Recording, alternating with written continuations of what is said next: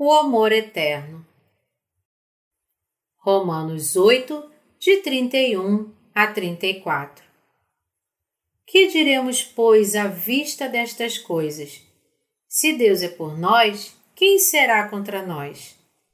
Aquele que não poupou seu próprio filho, antes por todos nós o entregou, porventura não nos dará graciosamente com ele todas as coisas?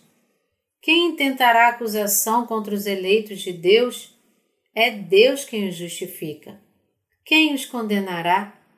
É Cristo Jesus quem morreu, ou antes, quem ressuscitou, o qual está à direita de Deus e também intercede por nós. Se Deus já havia decidido nos cobrir com sua justiça em Jesus Cristo, mesmo antes da criação, ninguém poderia ficar no caminho. Pela fé na justiça de Deus e não pela doutrina da justificação, aqueles que se tornam genuinamente sem pecado são os verdadeiros filhos de Deus. Portanto, nem todas as pessoas religiosas estão certas. Poucas pessoas são perseguidas apenas por crer em Jesus hoje mas muitos daqueles que conhecem a verdadeira justiça de Deus são perseguidos. No entanto, as pessoas que se tornam filhas de Deus pela fé na sua justiça nunca podem ser separadas dele. Quando Deus nos deu o seu evangelho de justiça, o que pode ser contra nós? Deus nos deu todas as coisas como um presente. Aquele que não poupou seu próprio filho, antes por todos nós o entregou, porventura não nos dará graciosamente com ele todas as coisas? Romanos 8, 32 Para aqueles que receberam a justiça de Deus pela fé em seu Filho, ele deu tudo como um presente: o reino dos céus, o privilégio de ser um filho de Deus a graça de entender Sua palavra, a bênção de ser capaz de viver como um trabalhador da justiça e a bênção da vida eterna. Deus nos deu seu Filho para nos tornar seus filhos. O que mais Ele não nos daria? Deus deu para aqueles que receberam a verdadeira fé por meio de Sua justiça todas as bênçãos do céu e da terra. Os crentes e servos de Deus o louvam para sempre por causa de sua justiça. Quem tentará acusação contra os eleitos de Deus?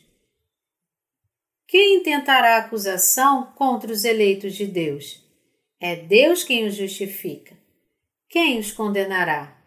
É Cristo Jesus quem morreu, ou antes quem ressuscitou, o qual está à direita de Deus e também intercede por nós. Romanos 8, de 33 a 34. Ninguém pode trazer acusações contra as pessoas que Deus escolheu com sua justiça em Cristo Jesus, porque Jesus, com a justiça de Deus, os libertou de seus pecados. As pessoas que creem na justiça de Deus através de Jesus Cristo não têm pecado em seus corações. Isso porque Deus e nenhum outro tornou sem pecado aqueles que creem na sua justiça.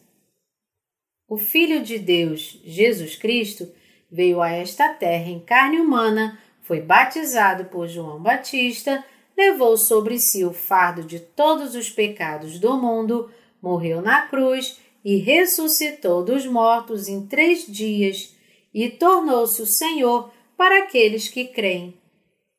É por isso que não podemos dizer que aqueles que se tornaram justos pela fé na justiça de Deus são pecadores e malfeitores. Mesmo agora, Deus reconhece aqueles que creem em sua justiça. Como prova disso, o Espírito Santo habita em seus corações. É por isso que ninguém pode difamar a justiça de Deus ou aqueles que foram perdoados pela fé em sua justiça. A justiça de Deus apareceu por meio do batismo de Jesus Cristo, o derramamento do seu sangue na cruz e sua morte e ressurreição. Jesus Cristo, depois de cumprir toda a justiça, está sentado à direita de Deus Pai como nosso Salvador e intercessor.